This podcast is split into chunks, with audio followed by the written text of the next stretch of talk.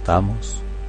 Continuamos con el Opus Nigrum de Marguerite Yourcenar, el capítulo tercero, Ocio veraniego. Aquel verano, un poco antes de agosto, Zenón marchó como todos los años a saturarse de verdor en la casa de campo del banquero esta vez no fue como en otras ocasiones a la tierra que Henry Just poseía desde siempre en Cuipen, en la comarca de Brujas. El hombre de negocios había adquirido la propiedad de Dranoutre entre Audenarde y Tournai. Así que la antigua casa señorial que en ella se encontraba restaurada tras la partida de los franceses había renovado aquella mansión en un estilo más de moda, con plintons y cariátides de piedra. El grueso Liegre se lanzaba cada vez con mayor frecuencia a comprar fincas rústicas que acreditan casi arrogantemente la riqueza de un hombre y hacen de él, en caso de peligro, un burgués perteneciente a, la, a más de una ciudad. En Tournaisis redondeaba palmo a palmo las tierras de su mujer Jacqueline cerca de Amberes, acababa de comprar la propiedad de Galifort, anejo espléndido a su comercio de la plaza de Saint-Jacques, en donde operaba ya en compañía de Lazarus Ducher. Gran tesorero de Flandes, propietario de una refinería de azúcar en Maastricht, y de otra en Canarias, recaudador de impuestos en la aduana de Zelanda, propietario del monopolio de alumbre para las regiones bálticas, garante por un tercio, junto con los Fugger, de las rentas de la Orden de Calatrava, Henry Just se codeaba cada vez con más frecuencia con los poderosos de este mundo. La regente de Malinas lo ponía en un pedestal, el señor de, de Coa, eh, que le debía trece mil florines, había consentido recientemente en apadrinar al hijo recién nacido del mercader y ya se había fijado la fecha, de acuerdo con su excelencia, para celebrar en su morada de Roels la fiesta del bautizo. Aldegón y Constance, las dos hijas aún muy jóvenes del gran hombre de negocios, llevaban ya cola en sus vestidos. Su pañería de brujas no representaba para Henry Juste más que una empresa caduca que se veía obligada a soportar la competencia de sus propias importaciones de brocados de Lyon y de terciopelos de Alemania. Acababa de instalar en los alrededores de Danutre, en el corazón de la tierra llana, unos talleres rurales en donde ya no le importunaban con los impuestos municipales de brujas. Se estaban montando allí, por orden suya, unos veinte telares mecánicos fabricados el pasado verano por Colas Gel, siguiendo los dibujos de Zenón. Al mercader se le había antojado probar con aquellos obreros de madera y metal que no bebían ni vociferaban y diez de los cuales hacían el trabajo de cuarenta sin pretestar que subían los víveres para pedir aumento de paga. En un día fresco que ya olía a otoño, Zenón se dirigió a pie de dichos talleres en Udenov. Montones de obreros parados en busca de trabajo invadían la comarca. Apenas diez, leguas separaban Udenov de, de, los esplendores pomposos de, Dan, de Dranoutre, eh, pero la distancia hubiera podido ser la que existe entre el cielo y el infierno. Henry Jutz había cobijado un grupito de artesanos y de encargados de taller de los que antes tenían brujas en un viejo edificio acondicionado de cualquier manera a la entrada del pueblo. Aquel albergue tenía mucho de tugurio. Zenón vislumbró a Colasguel borracho en aquella mañana y muchos platos y cuyos platos lavaba un pálido y taciturno aprendiz llamado Perrotín, al mismo tiempo que vigilaba el fuego. Tomás, que había casado hacía poco tiempo con una muchacha de aquellas tierras, se pavoneaba por la plaza, enfundado en una casaquilla de seda roja que había estrenado el día de su boda. Un hombrecillo enjuto y espabilado llamado Thierry y que de devanador había ascendido súbitamente a jefe de taller, mostró a Zenón las máquinas que al fin habían montado a las que los obreros habían tomado ojeriza, tras haber fundado en ellas la extravagante esperanza de ganar más y trabajar menos. Empero otros problemas preocupaban ahora al clérigo. Aquellos armazones y contrapesos ya no le interesaban, Thierry hablaba de Henry Juste como obsequiosa reverencia, pero le echaba a Zenón una mirada esquinada, deplorando la insuficiencia de víveres, los chamizos de madera y de cascote que a toda prisa habían construido los administradores del mercader, las horas de trabajo que eran más que en brujas al no regirse por la campana municipal. El hombrecillo echaba de menos los tiempos en que los artesanos, sólidamente anclados en sus privilegios, retorcían el cuello a los obreros libres y hacían frente a los príncipes. Las novedades no le asustaban, apreciaba lo ingenioso de aquella especie de jaulas en donde cada obrero gobernaba simultáneamente con manos y pies dos palancas y dos pedales, pero aquella cadencia demasiado rápida agotada a los, agotaba a los hombres y los mandos complicados requerían más cuidado y atención de los que poseen los dedos y las cabezas duras de los artesanos. Zenón sugirió unos ajustes para el nuevo jefe de taller no pareció el jefe el nuevo jefe de taller no pareció hacerle caso aquel Thierry Seguramente no pensaba más que en deshacerse de Colasguel. Se encogía de hombros al mencionar a aquel blandengue, el al emborronador cuyas elucubraciones mecánicas no tendrían, finalmente, más efecto que el de arrebatarle el trabajo a los hombres y hacer que el paro empeorase, al beato a quien de repente le había dado por la devoción, contrayéndola como si fuera la tiña.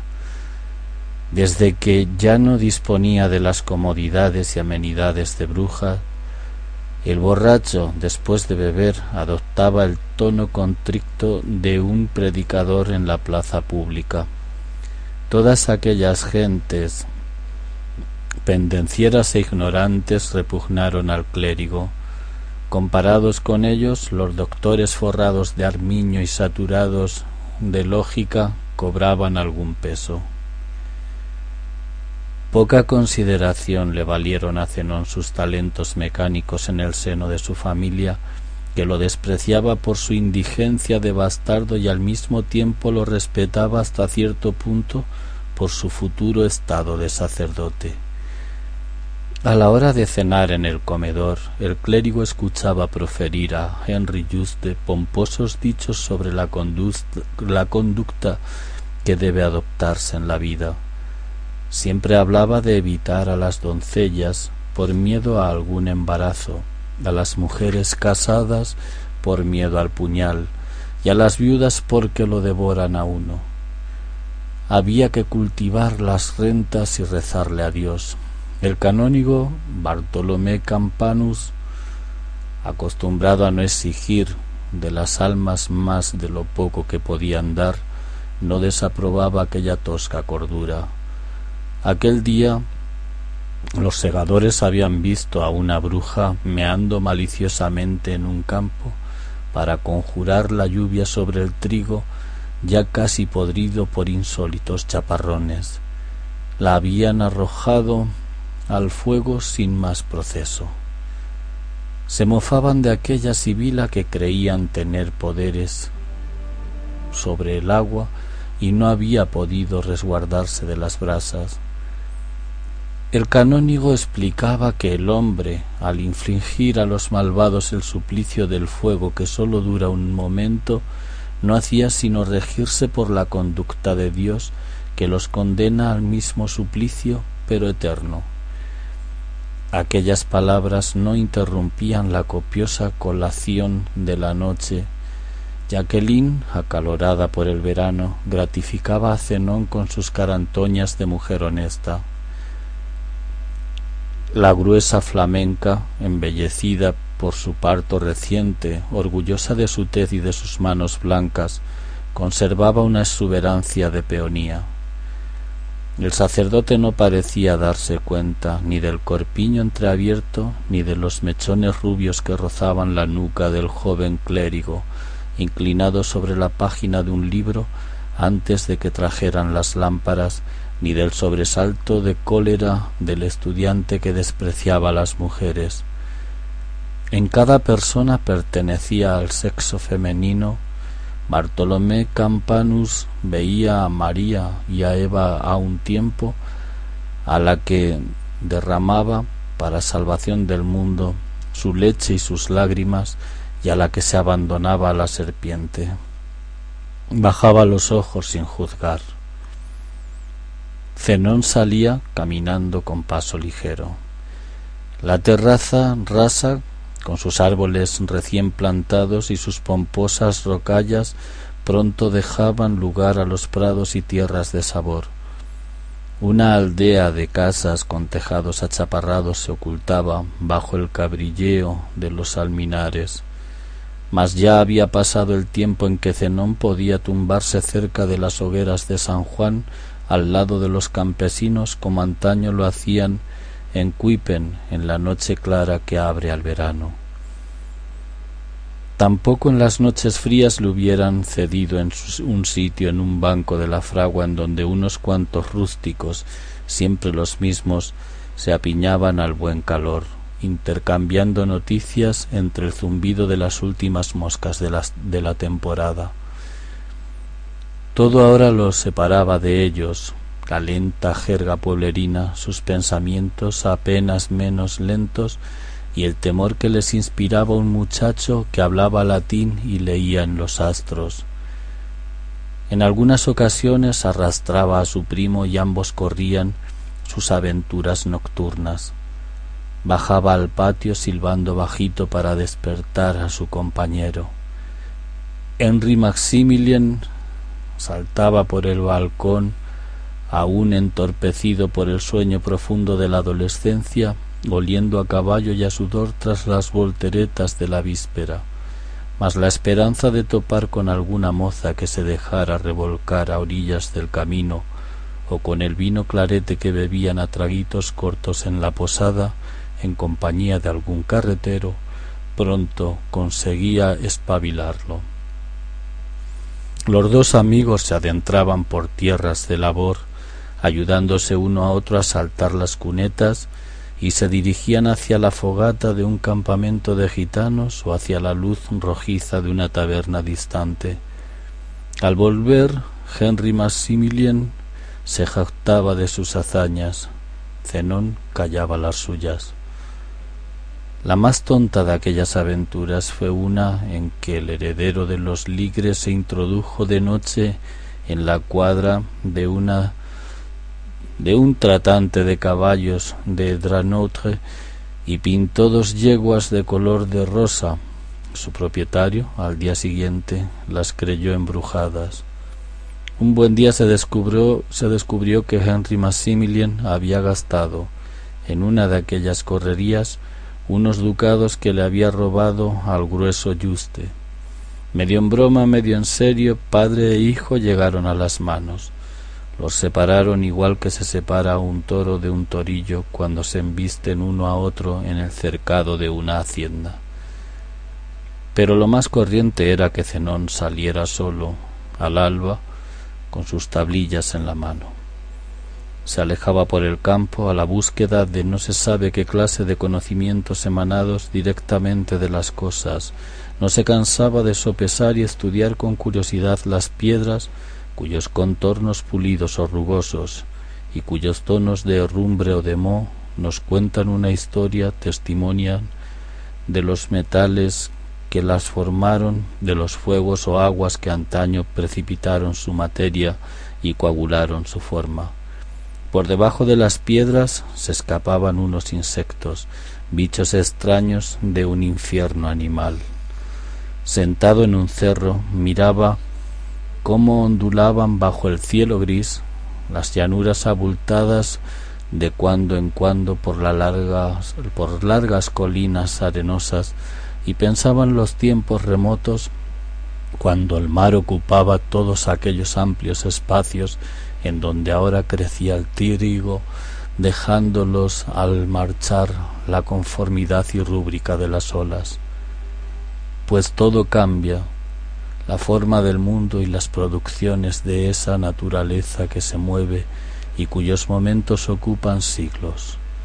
Otras veces su atención, que se volvía de repente fija y furtiva como la de un cazador, se dirigía hacia los animales que corren, vuelan y se arrastran en lo profundo de los bosques.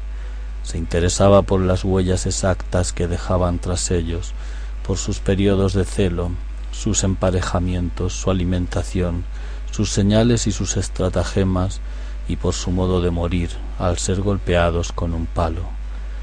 Le atraían con simpatía los reptiles calumniados por el miedo o la superstición humana, fríos, prudentes, medio subterráneos y que encerraban en cada uno de sus rastreos anillos una especie de sabiduría mineral.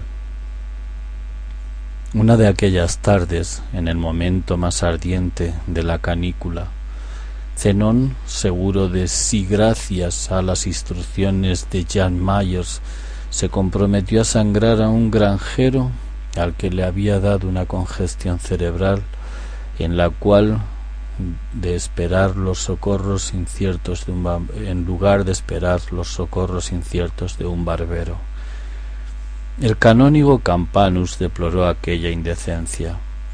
Henry Juste, echándose leña al echándole leña al fuego, se quejó amargamente de que los ducados perdidos en sufragar los estudios de su sobrino no iban a servir más que para e, que éste acabara con una lanceta y una bacia. El clérigo soportó aquellas amonestaciones con un silencio preñado de odio a partir de aquel día prolongó sus ausencias. Jacqueline creía en algún amorío con la hija de un granjero. Una vez cogió pan para varios días y se aventuró hasta los bosques de House Twister. Aquellos bosques eran lo que quedaba de grandes arboledas existentes en tiempos paganos.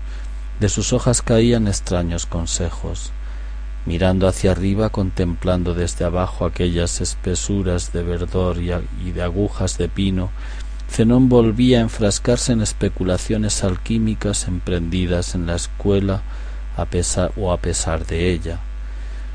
En cada una de aquellas pirámides vegetales hallaba el, el jeroglífico hermético de las fuerzas ascendentes, el signo del aire que baña y nutre estas bellas entidades silvestres del fuego cuya virtuosidad llevaban dentro de sí y que tal vez les destruya un día. Pero aquellas ascensiones se equilibraban con un descenso. Bajo sus pies el pueblo ciego y oloroso de las raíces imitaba en la oscuridad la infinita división de las ramitas en el cielo orientándose con precaución hacia no se sabe qué clase de nadir. Aquí y allá una hoja que amarilleaba entre el tiempo delataba bajo el verde la presencia de los metales con que había formado su sustancia y cuya transmutación operaba. El empuje del viento combaba los altos árboles como lo hace con el hombre el destino. El clérigo se sentía libre como los animales y como ellos amenazado, equilibrado como el árbol entre el mundo de abajo y el mundo de arriba, doblegado él también por las presiones que sobre él se ejercían y que no cesarían hasta que muriese. Mas la palabra muerte no era todavía más que una palabra para aquel hombre de veinte años. Cuando llegó el crepúsculo, advirtió que en el musgo había señales de árboles derribados. Un olor de humo lo condujo en la noche ya oscura hasta la choza de unos carboneros. Tres hombres, un padre y sus dos hijos, verdugos de árboles, dueños y servidores del fuego, obligaban a éste a consumir lentamente a sus víctimas, transformando la húmeda madera que silba y se estremece en carbón que conserva para siempre su afinidad con un elemento ígneo. Sus harapos se confundían con sus cuerpos casi etíopes, pintados de hollín y de cenizas, los pelos blancos del padre, las crines rubias de los hijos, sorprendían en torno a las caras negras y sobre los negros y desnudos pechos. Aquellos tres, tan solo como anacoretas, casi habían olvidado todas las cosas del mundo, o quizá no las supieron nunca. Poco les importaba quién reinaba en Flandes, ni siquiera en el año 1529 de la encarnación de Cristo. Resoplaban más que hablaban y acogieron a Zenón como los animales del bosque acogen a otro de los suyos. El clérigo no ignoraba que hubieran podido matarlo para robarle sus vestiduras en vez de aceptar una porción de su pan y de compartir con él su sopa de hierbas. Avanzaba, avanzada la noche, medio ahogado en su, en su choza llena de humo, se levantó para observar los astros como de costumbre y salió al área calcinada que parecía blanca en la noche. La hoguera de los carboneros ardía lentamente. Era una construcción geométrica tan perfecta como los fortines que hacen los castores o como los panales de las abejas. Una sombra se movía sobre campo rojo. El más joven de los dos hermanos vigilaba la masa incandescente. Zenón le ayudó a separar, con un gancho, los leños que se quemaban con demasiada premura. Vega y Deneb resplandecían en las copas de los árboles, los troncos y las ramas ocultaban las estrellas más bajas en el cielo. El clérigo pensó en Pitágoras, en Nicolás de Cusa, en un tal Copérnico cuyas teorías recientemente expuestas habían sido calurosamente acogidas por algunos y violentamente atacadas en la escuela, y un sentimiento de orgullo lo invadió al pensar que pertenecía a aquella industriosa y agitada raza de los hombres que domestica al fuego, transforma la sustancia de las cosas y escruta los caminos de los astros. Despidiéndose de los carboneros sin más ceremonias, como si se despidiera de los corzos del bosque, volvió a ponerse en camino con impaciencia, como si el objetivo que señalaba a su espíritu estuviera muy cerca y como si al mismo tiempo fuera preciso apresurarse para alcanzarlo. No ignoraba que estaba gozando de sus últimas horas de libertad y que, de aquí a algunos días tendría que volver a su banco del colegio, con el fin de asegurarse para más tarde un puesto de secretario de obispo, encargado de redondear suaves frases latinas o una cátedra de teología desde la cual sería conveniente no dejar caer sobre sus auditores más que palabras aprobadas o permitidas. Por inocencia, debida a su juventud, se imaginaba que nadie hasta entonces había albergado en su pecho tanto rencor hacia el estado sacerdotal, ni había llevado tan lejos la rebelión o la hipocresía. De momento sólo el grito de alarma de un arrendrajo o los golpecitos de barreno del pájaro carpintero constituían sus oficios de la mañana. Una boñiga de animal humeaba delicadamente sobre el musgo, dando testimonio del paso de una bestia, de la noche. Una vez en el camino real volvió a hallar los ruidos y gritos del siglo. Una banda de rústicos excitados corría con cubos y orcas. Una granja muy grande y aislada estaba ardiendo, incendiada por uno de aquellos anabaptistas que ahora pululaban por doquier y mezclaban su odio a ricos y poderosos con una forma particular de amor a Dios. Zenón compadecía desdeñosamente a aquellos visionarios que saltaban de una barca podrida a otra que hacía agua y de una aberración secular a una nueva manía, mas el asco a la densa opulencia que lo rodeaba lo ponía, a pesar suyo, del lado de los pobres. Un poco más lejos halló a un tejedor que acababa de ser despedido y que tuvo que optar por las alforjas del mendigo para buscar subsistencia en otra parte, envidió a aquel miserable por ser más libre que él.